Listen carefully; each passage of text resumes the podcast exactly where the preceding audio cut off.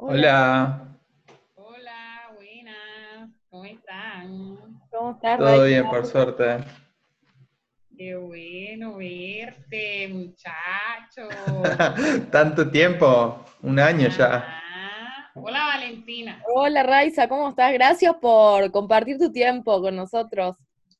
Es que estos días han sido pesados porque mañana es el Día de la Mujer Afro-Latinoamericana y de la Diáspora.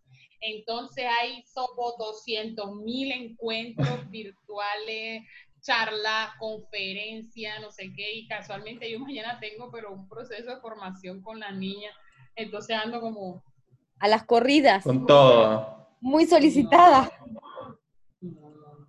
Hay mucho trabajo, hay muchas cosas, digamos que, bueno, afortunadamente también muchas de las cosas que veníamos haciendo se pudieron eh, trasladar a lo virtual. Entonces, Claro. eso ha sido una fortuna, pero no todas las organizaciones contaron con esa suerte. Claro. Sí, y mm, es cierto que con tiempos de pandemia es impresionante la cantidad de charlas que hay, eh, no sé, Instagram en vivo, Zoom, es impresionante realmente. Increíble. O sea, por un lado es bien, porque digamos, la gente se está informando y hay mucha curiosidad por saber qué pasa. Y digamos, la gente se conecta, ¿sí me entienden? Pero por otro lado también a veces satura.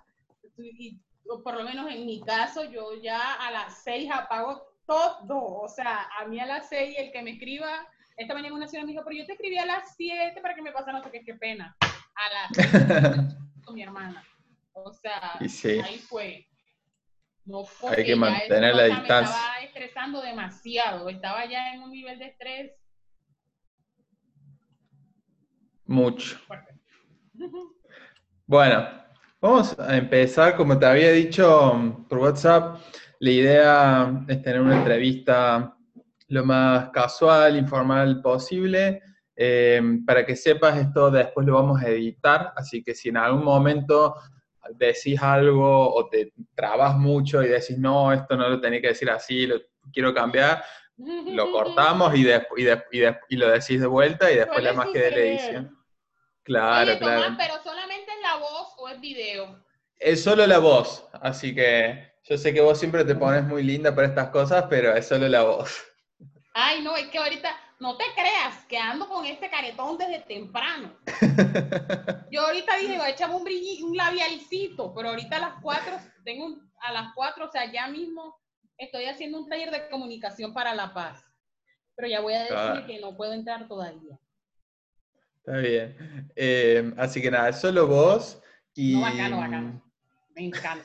Pero ven acá, este, no sé si tú crees que el audio de la computadora, o sea, este audio te gusta o probamos el de mi celular. O esto se escucha perfecto. No hay necesidad. Eh,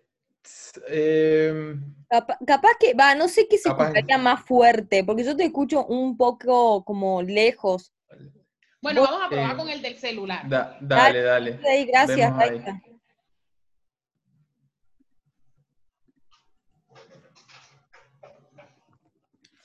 Tommy, es que yo le estaba gritando a la cámara.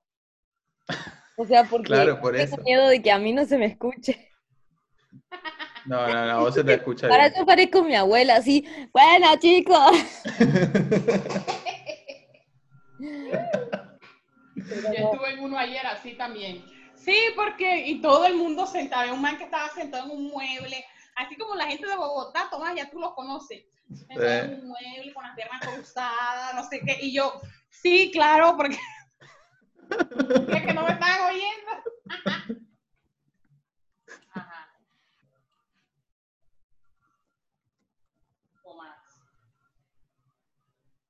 IPhone, no el primero, ¿verdad? Primero.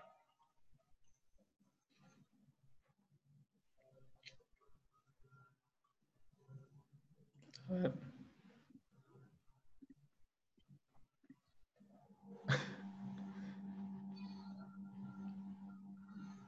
Ajá, voy a apagar aquí. ¿Se escucha mejor por acá? A ver, habla un poquito más. Ay, ya. ¿Se escucha mejor por acá o se escucha mejor por la computadora? Ahí se escucha mejor. Recién había un ruido, pero ahora se escucha mejor. Sí, es que está ahí el camión. Está el camión. Un camión de, un camión de agua. no pasa nada, no pasa nada. Ay, qué pena. Está como, está como yo el otro día que teníamos los martillazos de fondo. Ay, sí. Sí. No, mi perro está durmiendo, o sea, ahorita todo lo que me pida se lo doy. Esta semana él está feliz, porque lo que él quiera toma, mi amor, porque él forma unos escándalos. Ajá, entonces corto acá. Corta, dale. Nos quedamos en uno. Listo.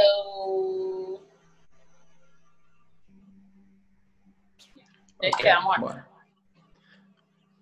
¿Vos estás grabando ya, vale? Sí. Sí, yo estoy grabando. Ahí pongo, ahí pongo yo acá.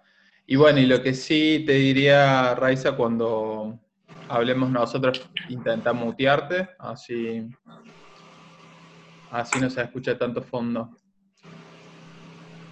O sea, tú te vas a mutear. Yo me voy a mutear, o sea, es así, ahora arrancamos nosotros, hacemos una introducción, después, o sea, como el eslogan, después te eh, introducimos, te introducimos a vos, yo te hago la primera pregunta y ahí arrancas vos. En ah, todo ese tiempo, si querés mutearte así. Ah, bueno. y tú cuando me preguntas, tú mismo me quitas de ahí. Sí, sí. ah, bueno, pues, Me, me hago cargo de la situación. Dale, bueno, arrancamos entonces.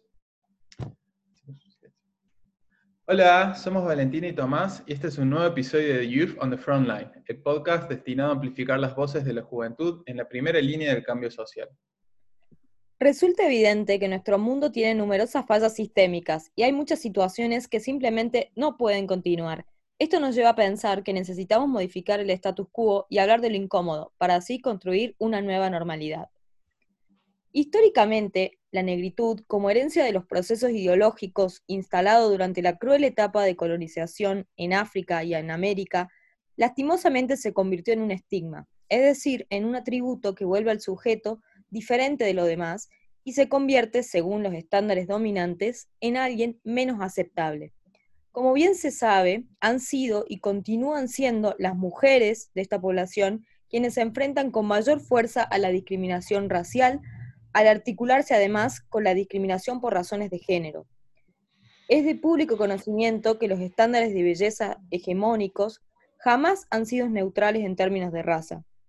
Un ejemplo clave en esta lucha es la defensa del pelo afro como bandera contra el racismo.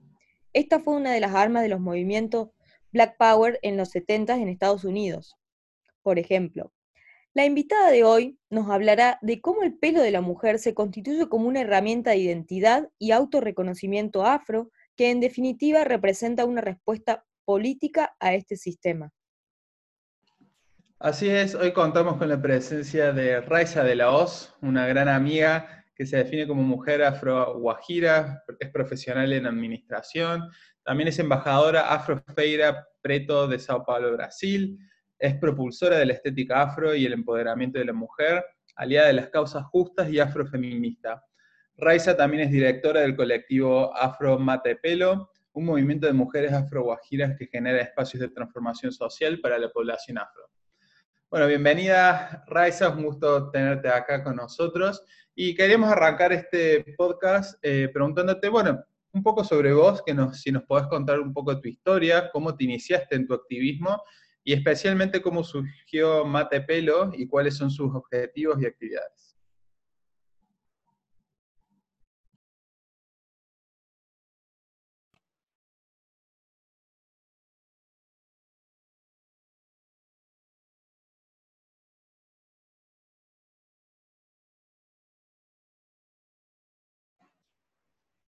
Hola Tomás y Valentina, Muchas gracias por esta invitación tan especial.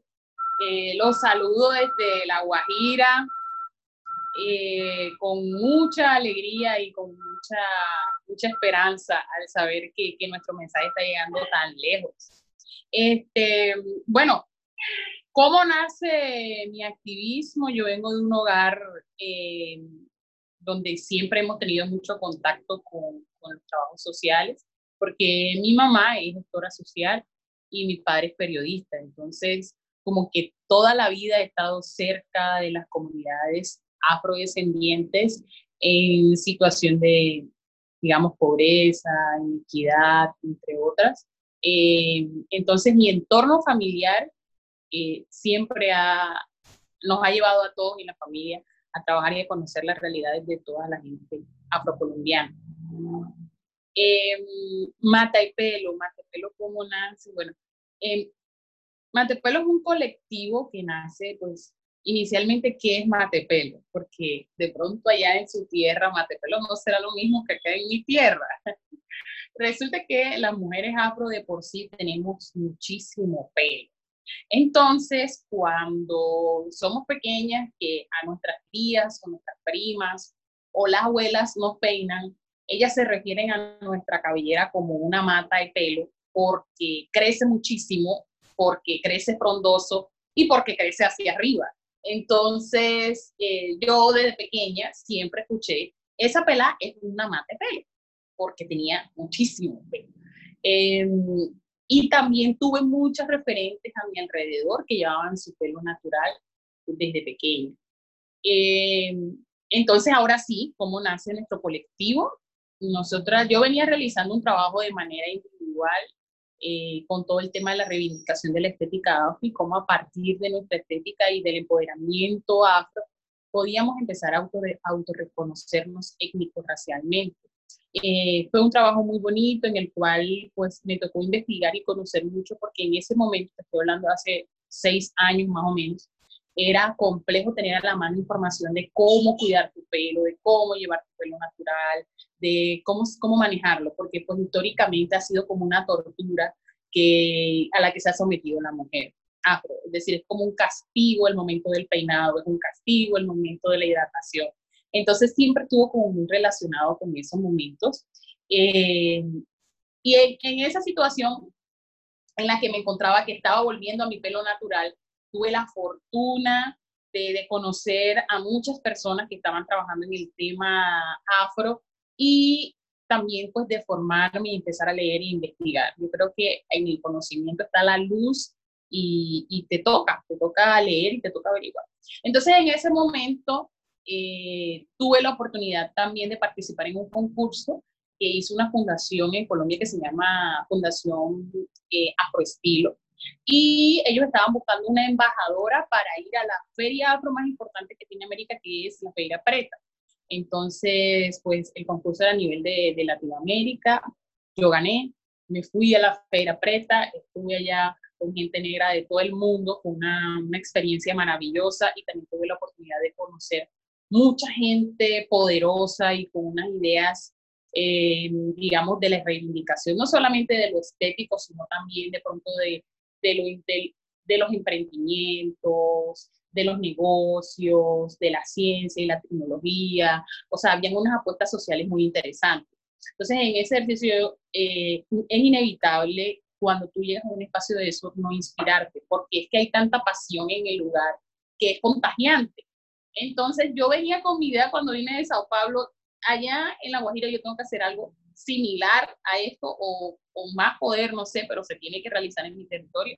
Y las mujeres tienen que empezar a, a soltar esa esclavitud del alisado, de los químicos y toda esa parte. Entonces regreso, me junto con dos o tres compañeras en la casa y con mi mamá y decidimos crear un círculo de mujer donde nos sentábamos a hablar acerca de nuestras experiencias, pero sobre todo cómo era enfrentar en ese momento la sociedad es decir, cuando nosotros hablamos de la reivindicación de la estética, no solamente estamos hablando de cómo nosotras lo reivindicamos para nosotras mismas, cómo nos sentimos bellas y cómodas con nuestro labio grueso, con nuestro pelo afro, con el color de piel, no, no solamente eso, sino también cómo reivindicarlo afuera, en los espacios de incidencia, en los espacios de toma de decisión, porque todavía estamos en una sociedad que dice que nuestro pelo no es lo suficientemente profesional, lo suficientemente elegante, lo suficientemente atractivo, ¿sí? Entonces, como siempre está relacionado o históricamente ha estado relacionado, todo lo que conforma, todo el contexto de lo afro siempre lo relacionan con lo que es poco profesional y con lo que es sucio, con lo que te falta, te falta, te falta, falta. Siempre te falta, para estar en ese cargo te falta, para estar en esa pasarela te falta, para estar en, este, en esta posición te falta. O sea, siempre es como que no es suficiente. Entonces nosotros decíamos, hay que implementar estrategias también que nos permitan llegar a otras mujeres, porque el foco no era 100% las que tenían el pelo como nosotras, el foco eran las que no lo tenían así y que de una u otra forma seguían como bajo esa mirada de que todo era negativo, ¿sí? Entonces, em, iniciamos todo este ejercicio, era un círculo de mujeres, conversábamos acerca de todos los masajes que usábamos, qué plantas usábamos, qué saberes dentro de la familia habían heredado que podíamos utilizar entre nosotras mismas.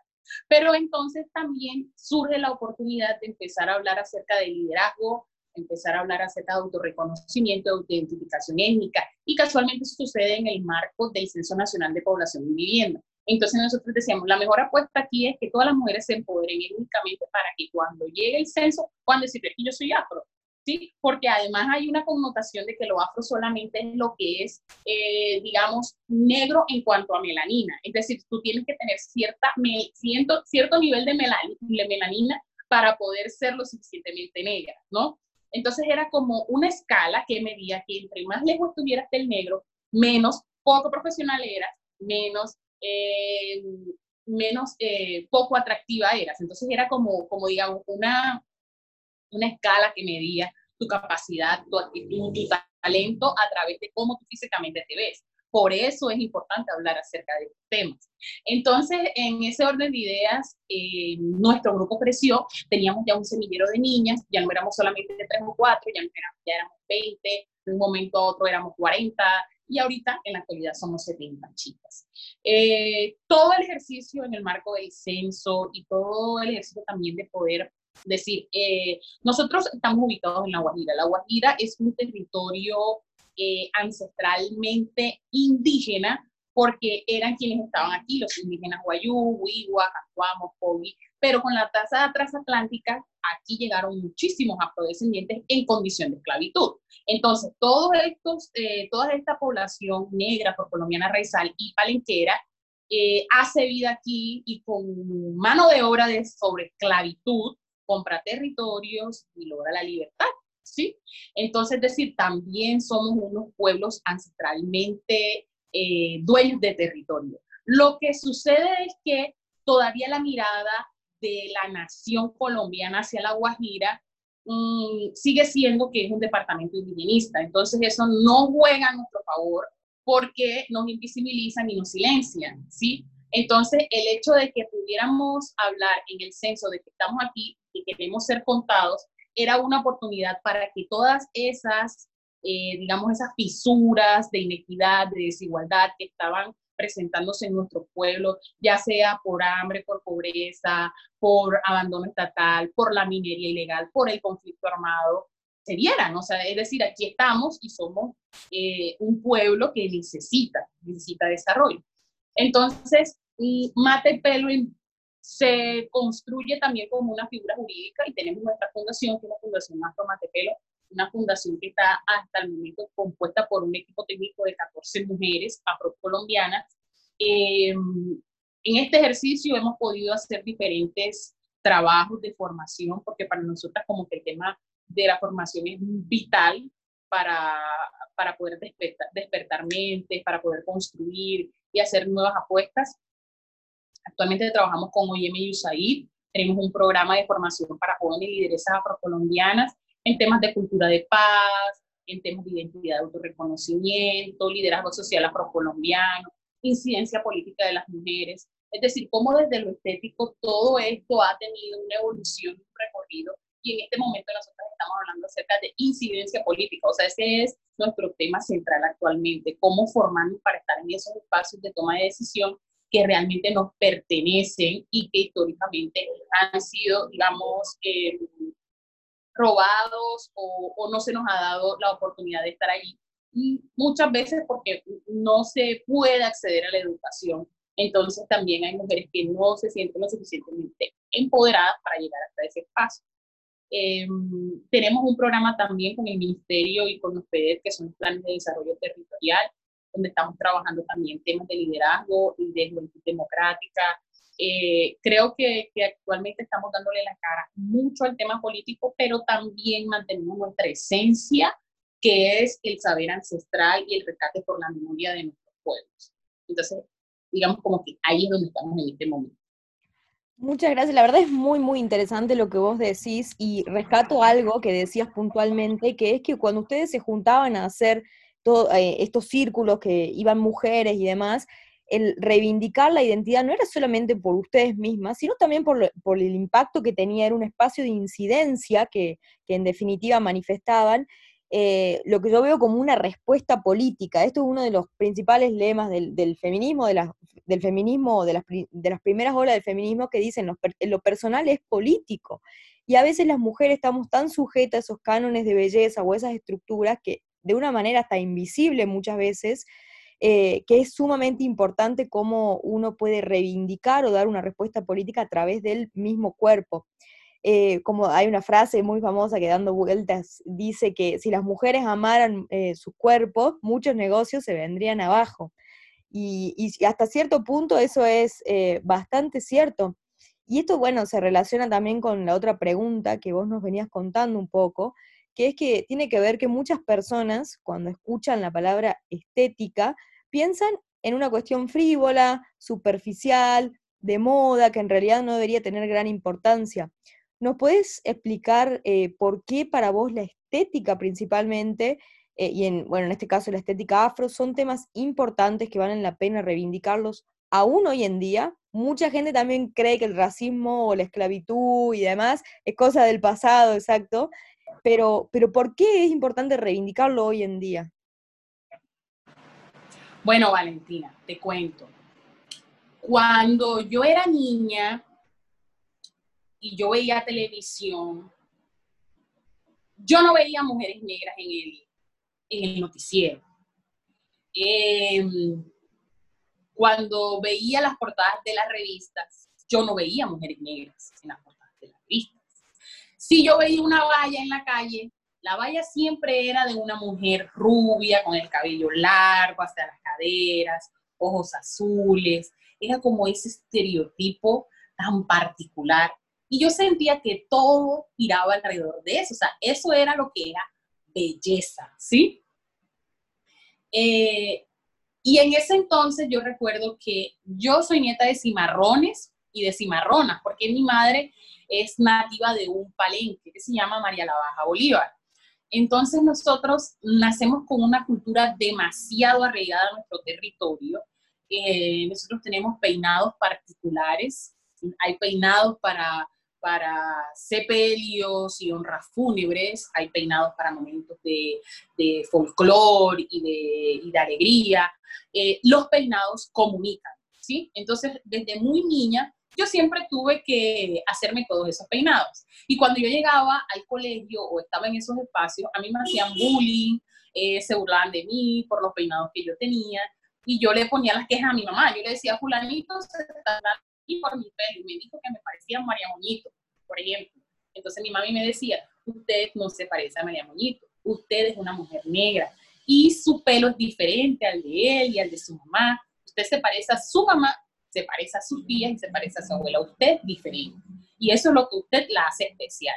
Entonces yo siempre tenía eso en mi mente y yo siempre vivía como con la incomodidad que yo decía, pero ¿por qué no puede haber una mujer negra? con el pelo como el mío, con la boca como la mía, con mi color de piel en esa portada de revista, o porque no puede haber una mujer en un cargo político que luzca como luzco yo, como luce mi mamá, como lucen mis tías. Si nosotras tenemos la misma capacidad y si nosotras tenemos los mismos talentos y quizás hay, hay mujeres que han vivido muchísimas más cosas y pueden aportar mucho más a la nación. Entonces, es como te cuento todo esto porque quiero que, que, tengas como el contexto de qué es ser una niña, qué es, ser, qué, es crecer como una niña afro y no verte representada en ningún espacio. Claro que hoy día esas cosas han cambiado un poco, pero son unas de cal por otras de arena. Es decir, o sea, hemos tenido unos avances en algunos aspectos, pero en otros aspectos hemos tenido muchos retrocesos, ¿sí? ¿Por qué es importante que hablemos de la estética afro? Porque la estética afro es una de las expresiones de la cultura afro que más poder tiene. ¿Por qué? porque comunica, como te decía anteriormente. Los peinados, los turbantes, las telas, los atuendos. Eh, la estética no la podemos reducir solamente a cómo se ve la mujer o a cómo se ve el hombre, porque la estética está presente en todo. La estética está presente en la comida, la estética está presente en la música, la estética está presente en el territorio, es decir, es como esa composición visual está en todas las partes, en todas las áreas. Y nosotros, por nuestra cosmovisión de vida, tenemos una manera de vivir todos esos escenarios, ¿sí?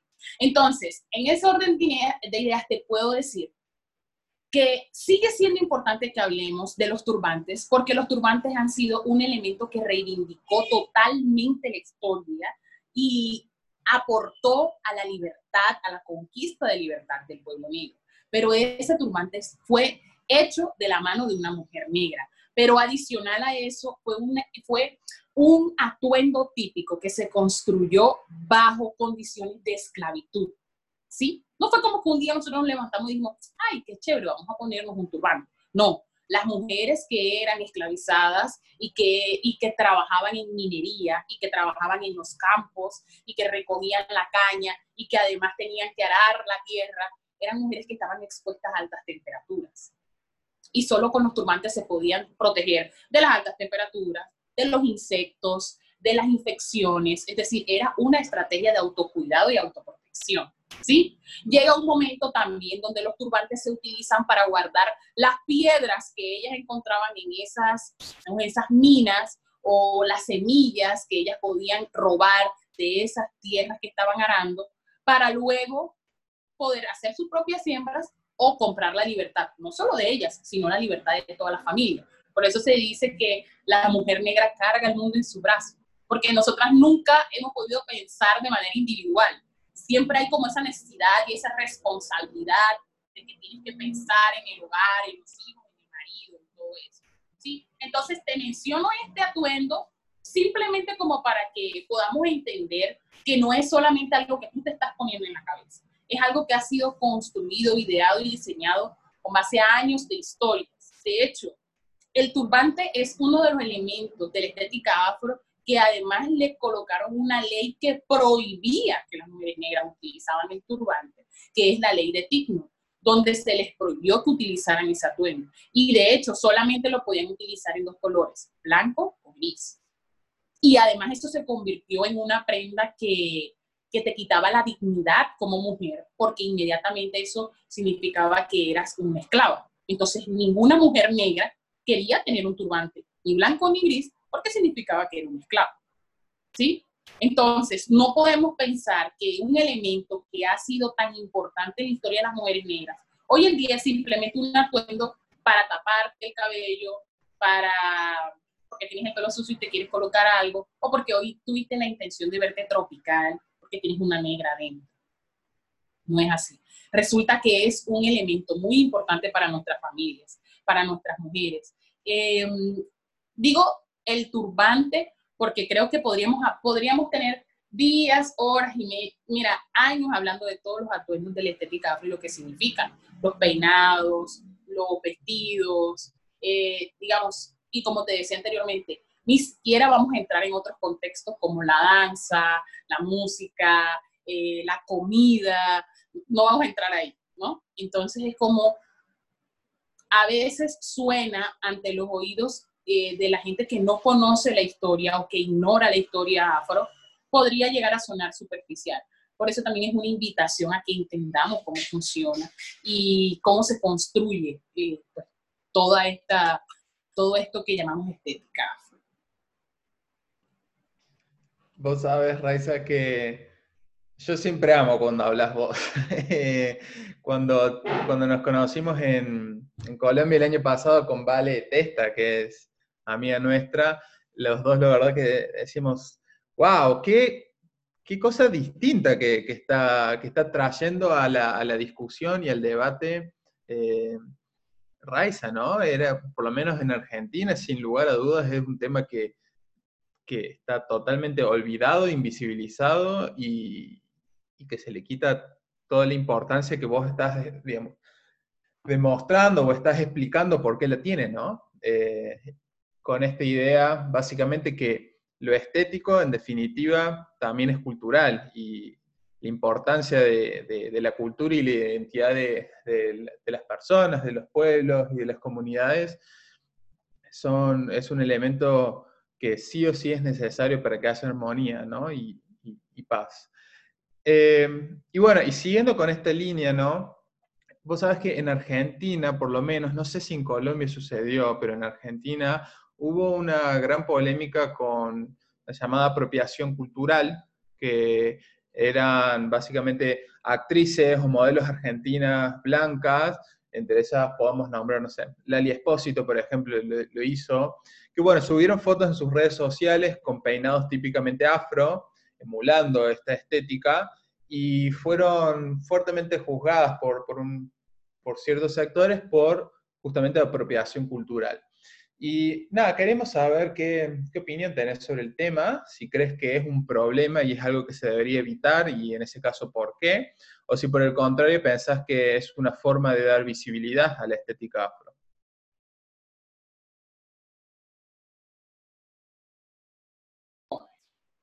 Bueno, este, Tomás, en cuanto al tema de la apropiación cultural, es para nosotras las mujeres negras en general un tema bien delicado, por lo que yo te hablaba inicialmente con respecto a cómo, cómo nosotras hemos tenido que reivindicar nuestra estética, ¿sí? O sea, cómo hemos tenido que pasar por tantos sacrificios, vulneraciones, maltrato, violencia, para hoy decir, estoy hablando con ustedes dos eh, de un tema que quizás hace mucho tiempo a nosotras no se nos hubiese, no se nos hubiese permitido hablar, ¿sí?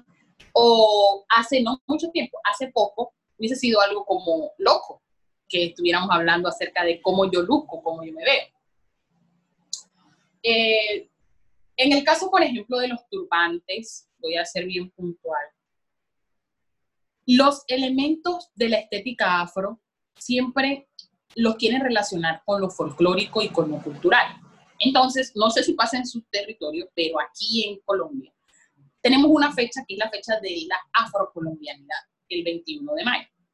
Entonces, el 21 de mayo, todas las personas, negras y no negras, quieren ponerse turbantes, peinados. Eh, ese día los, somos los más negros de todo el continente. ¿Sí? Em, ¿Por qué te hago esta introducción?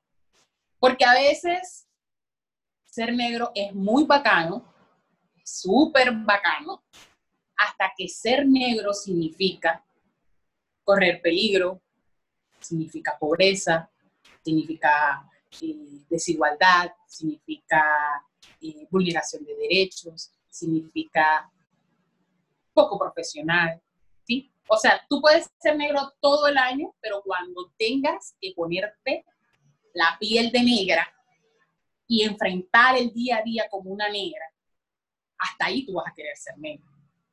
Porque nadie quiere someterse a eso, ¿cierto?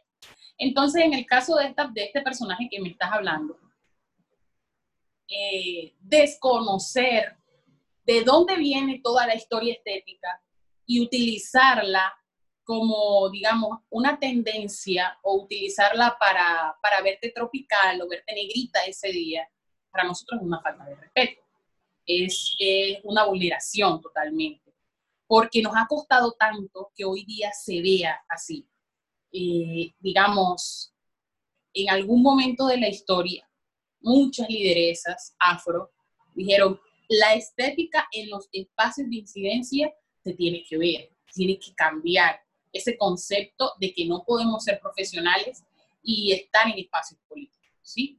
Entonces, tú hoy en Colombia ves eh, mujeres en la política como en el Congreso, las ves en, el ministerio, las ves en altos cargos, con su pelo natural, con sus atuendos típicos. Digamos, eso ha sido una lucha muy, muy fuerte y en la actualidad todavía ellas sufren, eh, digamos, violencias por, por cómo ellas han decidido verse. Pero también es un mensaje político y por eso lo hacen, más allá de cómo se van a ver. Y estamos hablando solo de las mujeres, pero hay hombres negros que también llevan su estética y la llevan como un acto político.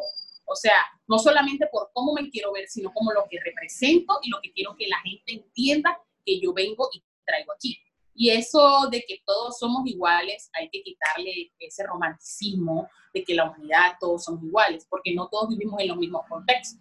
Por ejemplo, yo soy una mujer negra en la costa caribe y en la costa caribe hay racismo, pero cuando yo voy al interior de Colombia lo, lo siento con muchísima más fuerza porque estoy enfrentándome a, un, a una, digamos, a un, a un escenario totalmente racista, eh, patriarcal, eh, heteronormativo, es decir, ya ahí atraviesan otros, otros contextos.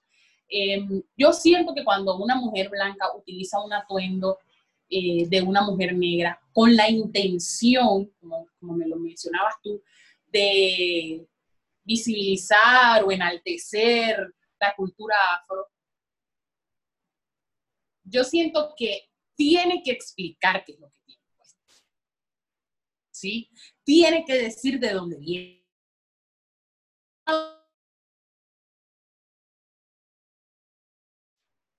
¿Sí? Pero resulta que nosotros las mujeres negras... Justo, se cortó en la parte que dijiste, si puedes repetir. Tiene que decir de dónde viene, ahí nos quedamos. Eso.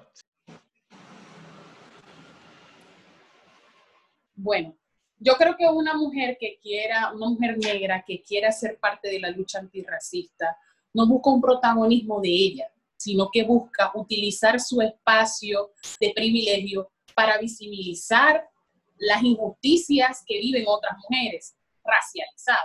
Es decir, que si tú quieres realmente visibilizar lo que viven las mujeres negras en el mundo, tú vas a utilizar esa plataforma que tú tienes, donde eres muy famosa y todo el mundo te conoce, para que la gente entienda por qué nosotras las mujeres negras nos peinamos así, o para que la gente conozca quiénes son las mujeres negras que trenzan en su país, por ejemplo. Porque eso, eso es decir, el trenzado, el diseño de los turbantes, la comida, ha sido la empresa de las comunidades afrocolombianas, eh, raizales y palenqueras toda la vida. Esa ha sido la empresa más antigua que nosotros tenemos. Entonces, si realmente tú lo que quieres es visibilizar la cultura afro, no, lo vas, a no vas a utilizar tu plataforma para decir, ay, qué linda soy, y hoy me siento súper negra. Tú vas a utilizar tu plataforma para demostrar que te sientes de la mano y, te sientes, y entiendes lo, cómo viven esas mujeres el día a día. Eres, tú estás hablando conmigo, con Raiza, en un contexto, como te dije, en Riohacha, La Guajira, Costa Caribe. Pero aquí en Riohacha, todas las mujeres no viven como Raiza. Hay mujeres que viven en condición de violencia, que han sido desplazadas de su territorio a partir a raíz del conflicto armado.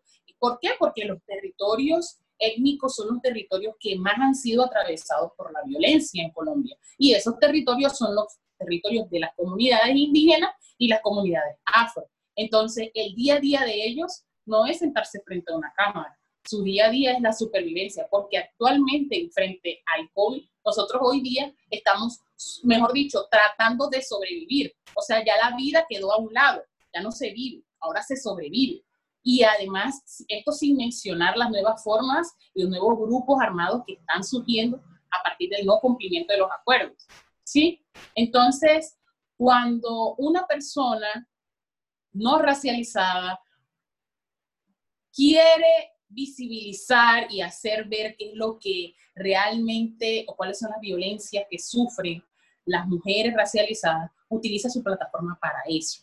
No la utiliza para decir, ay, qué linda me veo, ay, no, hoy me siento súper negrita. Porque como te decía anteriormente, todos aman la cultura negra, la comida, los turbantes, los peinados, el, el sabor y no sé qué, y todos estos estereotipos hasta que les toca ser negro y te toca ir a un trabajo y que te digan, no, yo le, usted, el currículum de usted es perfecto. Y usted es la persona, tiene todos los estudios que yo quiero para ese cargo, tiene la experiencia, tiene todo académicamente y profesionalmente lo que yo necesito. Pero si usted quiere ese cargo, usted tiene que alisar ese pelo.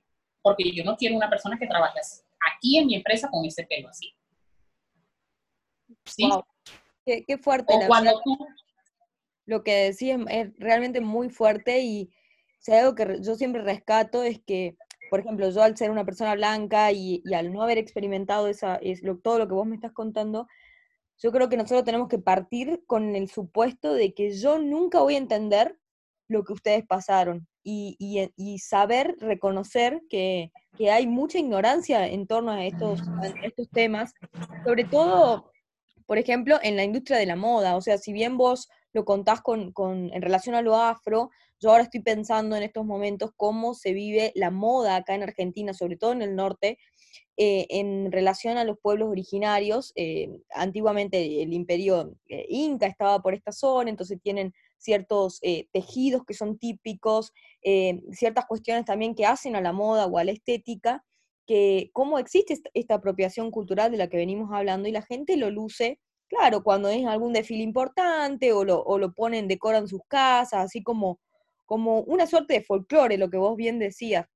Y hay escritores famosas, eh, activistas bolivianas, que dicen que, por ejemplo, la cultura de los pueblos originarios en realidad eh, se vuelve como un adorno de modelos neoliberales, como mero folclore, adorno, y la gente lo usa en muchos sentidos con una gran ignorancia, eh, que no tiene ni idea lo que está detrás, y puede ser justamente súper perjudicial para las luchas que ustedes vienen dando desde hace muchísimo tiempo. Y con esto tiene eh, la otra pregunta que, queríamos charlar un poco, que, tiene que ver con la cuestión racial y que tomó mucha importancia a raíz de, no sé si, bueno, habrás visto toda esta conmoción que se dio con el asesinato de George Floyd en Estados Unidos y demás, que ellos allá tienen el debate en torno a la raza instalado de hace mucho tiempo. Sin embargo, yo veo que en Latinoamérica todavía quizás sigue siendo un poco un tema, un tabú, hablar de raza o, o, preguntarse cuál es la identidad de uno. Em, apenas yo fui a estudiar a Estados Unidos y ni bien llegué a mi, en un formulario me preguntaron cuál era mi raza, ¿no? Y para mí fue choqueante que alguien, que yo tener que elegir en, en, un formulario si yo era blanca, si yo era latina, si yo era qué, qué es lo que yo era. Esa pregunta a mí me, como que me descolocó, porque en Argentina jamás te van a, preguntar sobre tu etnicidad o sobre tu raza es un romanticismo total esto de somos todos iguales, entonces no se pregunta sobre las razas, lo que hace que se invisibilice el tema. Acá no se habla de raza, entonces, por ejemplo, cuando pasó lo de George Floyd, escuchábamos que decía, no, si en Argentina no hay racismo, eso es algo de Estados Unidos. Y simplemente porque el tema está puesto tan bajo la alfombra, em, que bueno, no sé, eh, lo que te quería preguntar es cuál crees que son los principales desafíos, por ejemplo, que, que enfrentan las mujeres afro en Latinoamérica, entendiendo o relacionándolo con el tema del, racismo.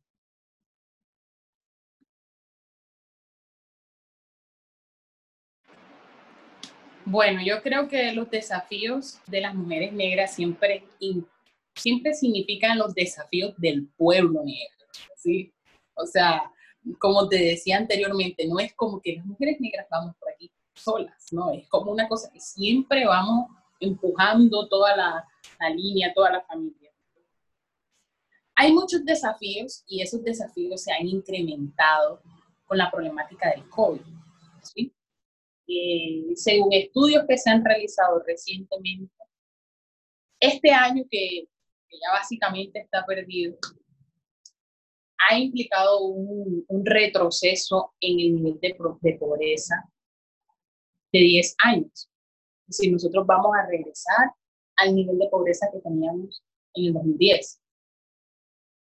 Entonces eso incrementa muchísimo más ese desafío, ¿cierto?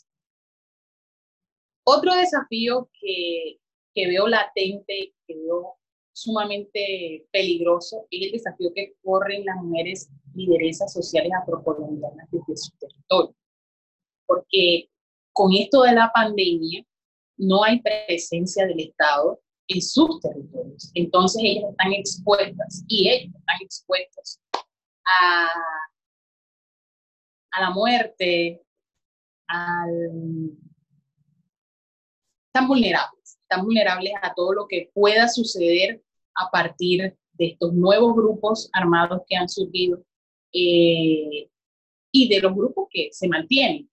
Entonces, Hace muy poco estuve haciendo como un sondeo a nivel de la Guajira acerca de cuáles han sido las afectaciones que el COVID ha ocasionado sobre todo en los pueblos afro. Y resulta que los pueblos afro, eh, la mayoría de las personas afrocolombianas raizales y palenqueras viven de la informalidad. Pero nosotros en este momento todos estamos sometidos a una cuarentena obligatoria, lo que implica que muchísimas de esas personas que trabajan de manera informal están dejando de percibir los recursos para lo que hablábamos anteriormente, sobrevivir. ¿Sí? Digamos, ese es otro desafío inminente. La pobreza y ese quiebre que va a haber va a ser impresionante. Los jóvenes que están en el área rural, eh, niños, adolescentes y jóvenes que estaban en el tema de formación educativa, también se complejiza con el tema del COVID-19. Y creo que de cara a esa situación, las mujeres afrocolombianas, el pueblo afrocolombiano, tiene que exigir la garantía de sus derechos. Eh, las vulneraciones han sido muchísimas y, creo que, que, la única estrategia que puede existir en este momento es, o sea, exigir la garantía de los derechos, la garantía de la vida. Eh, hay muchísimas mujeres lideresas que están en territorio tratando de enfrentar esta enfermedad que está cobrando muertes, mira, está cobrando vidas día a día en territorios donde hay cinco camas de UCI, o en territorios donde no llega la electricidad, o en territorios donde no hay una ambulancia o un centro médico. Entonces, tu pregunta me parece valiosa porque, porque la llevo al contexto actual, que es el, que es el COVID, esta pandemia, ¿me entiendes? Es decir, si antes había un abandono estatal, había un abandono, un abandono estatal, actualmente el abandono está totalmente justificado, porque el Estado lo que dice es no podemos enviar a nuestros funcionarios hacia allá por riesgo de eh, contagio. ¿sí? Entonces no hay garantías. Eh, sí se están organizando algunos grupos como organizaciones, juntas de acción comunal, consejos comunitarios. El consejo comunitario viene a ser como la figura de autoridad mm, legal y más importante de nuestros territorios ancestrales. Entonces han estado organizando para que el Estado eche una mirada, eche, una mirada hacia los pueblos negros y, y, y se atiendan estas necesidades que están surgiendo que son, digamos, unos desafíos impresionantes en el marco de, de una pandemia que, pues, está apagando la esperanza que se había construido en todo, en todo este tiempo. Pero en otro sentido también a nivel de pronto de lo que venimos construyendo como mujeres, afrocolombianas, raizales y palenqueras, yo creo que uno de los desafíos más importantes que tenemos es seguir la formación y la preparación para estar en espacios de toma de decisiones y incidencia política. Porque ahí es donde se toman las decisiones realmente y ahí es donde se puede hablar cuáles son de pronto esas grietas que en nuestros territorios eh, han perpetuado la pobreza, la desigualdad. No contamos ni siquiera con un sistema de salud que pueda cubrir las necesidades que ahora surgen a partir del COVID. Estoy hablando que en mi departamento en este momento ya tenemos alerta roja ya los hospitales no están pudiendo cubrir esta situación. Entonces, los desafíos crecen, las necesidades crecen, pero creo también que es muy valioso mencionar el trabajo de los líderes y lideresas sociales que resisten, ¿sí? como, digamos, como la fórmula histórica que hemos tenido que vivir, resistir, resistir, em, para visibilizar lo que está sucediendo, pero también para exigir que se cumplan, los derechos. Y, pues nada, eh, creo que otra cosa importante mencionar es que el no cumplimiento de los acuerdos de paz ha sido evidentemente otra grieta que tenemos en nuestro territorio. Eh, las mujeres, los hombres, los niños no están seguros. Y cualquier solución que queramos ahora, cualquier estrategia que queramos implementar ahora, como para el autocuidado y la autoprotección, son pañitos de agua tibia porque frente al riesgo y a la amenaza de muerte no, no hay solución. Sí, ni, ni, hablar que, como yo he escuchado mucho en las redes que decían, eh, estamos todos en el mismo barco haciendo referencia a la pandemia, ¿no? Y, que la respuesta es no, estamos todos en la misma tormenta, eh, cada uno está en su barco y, hay algunos barcos que son más, más fuertes, más grandes, con más resistencias y definitivamente hay otros que están siendo mucho más vulnerados, ¿no? Y, y, encima en el contexto colombiano, si lo sumamos a la situación de, eh, del no cumplimiento de los acuerdos de paz, que si bien ha sido un hito muy importante y que, bueno, hablábamos con Leo Párraga la semana pasada, no la anterior, sobre eso, eh, y ha traído, eh, digamos, ha sido beneficioso en general. Sí ha habido un incumplimiento bastante grande por parte del gobierno, por parte de algunos actores eh, paraestatales, ¿no? Y, y resulta clarísimo cómo todas estas situaciones no afectan a la gente, a las personas de la misma forma, ¿no? Y no afectan a las mujeres de la misma forma que lo afectan a los hombres, como no afecta a las personas negras de la misma forma que las personas blancas, como no afecta a las personas ricas de la misma forma que lo afecta a las personas pobres, ¿no?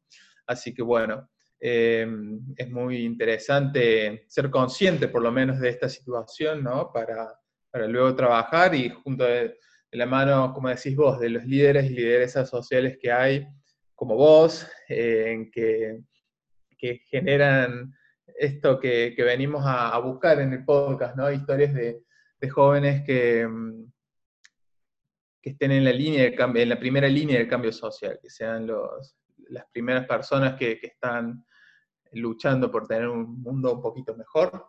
Así que bueno, eh, la verdad que ha sido un gran, gran placer para, para los dos. Eh, fue uno, creo, de los episodios más enriquecedores, interesantes, eh, inspiradores que hemos tenido. Así que te agradecemos mucho por, tu tiempo, por contarnos tu historia, tus luchas y demás. Y, bueno, te mandamos un gran saludo y también un, un saludo a todos los que nos escuchan y nos vemos en la próxima. Gracias, ya cortamos ahí la grabación. Gracias, Raiza, sos genial, la verdad que eh, me encantó todo, me, dejaste pensando un montón de cosas, em, muchísimas cosas. De eso, nosotros con Tomás fuimos compañeros de la facultad, estudiamos relaciones internacionales y demás, tuvimos mucho de ciencia política, estudiamos todo lo que es la resistencia, las luchas, pero nunca desde la estética. Y, y nada, me voy, a, me voy a quedar así pensando, hoy, todo el día, toda la semana y me encanta poder acercar tu mensaje eh, acá en Argentina porque tenemos mucho también de todos estos temas de una manera distinta, pero están presentes y están invisibilizados. Así que historias como las tuyas, la verdad que, que empoderan muchísimo. Lo apagué. Nada, gracias por la oportunidad, por el espacio yo creo que esto es muy bonito, esto, esto, esto de que, por ejemplo, tengamos la oportunidad de estar hablando gracias a esas redes que se crearon, Tomás, tú sabes que esto también ha sido, digamos, lo que nos ha acercado, ¿cierto? Yo creo que es muy bacano. Eh, cuenten conmigo desde acá en lo que puedan colaborar, lo que necesiten. Yo estoy como abierta a todo eso. También te puedo compartir libros, eh, Valentina, para que para que cuando tenga chance pues conozcas un poco más desde otras voces o letras.